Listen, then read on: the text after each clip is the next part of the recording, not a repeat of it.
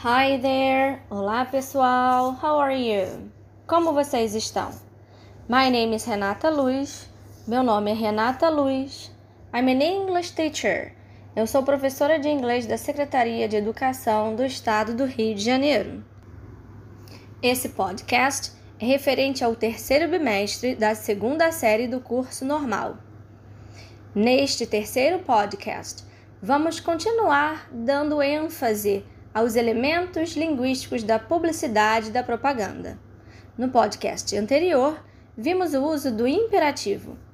Vamos agora relembrar um pouco do simple present. Simple present é o tempo verbal que indica ações habituais, fatos e verdades universais. Nesses casos, ele tem relação direta com as reações que a publicidade e a propaganda pode provocar ao indicar um fato, pois gera a sensação de que a mensagem que se transmite precisa ser verdadeira, e ao indicar um hábito, induz a possível construção deste hábito. E você? Você se lembra da flexão do simple present? Lembra que ele utiliza a mesma forma da base do verbo para todas as pessoas, com exceção da terceira pessoa do singular, he, she, it? Lembra o que acontece com elas? Somente a terceira pessoa do singular, he, she, it, apresenta alteração, sendo inseridos os, os sufixos s, es or ies, ou seja, s ES ou IES, conforme a terminação na base do verbo. As demais mantêm a sua forma de infinitivo sem o to.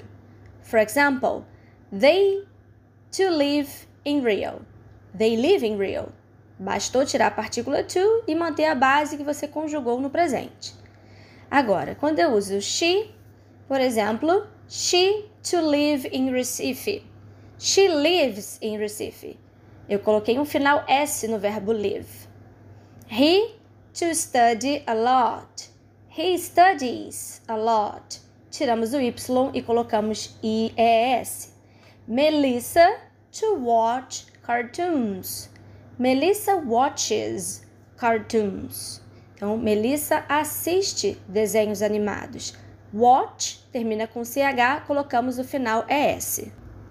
Você lembra dessas regrinhas? Vamos lembrá-la então. Verbos terminados em S, SS, SH, CH, X, Z ou O ganham um final ES quando conjugados para as pessoas he, she, it. For example, go. She goes. Wash.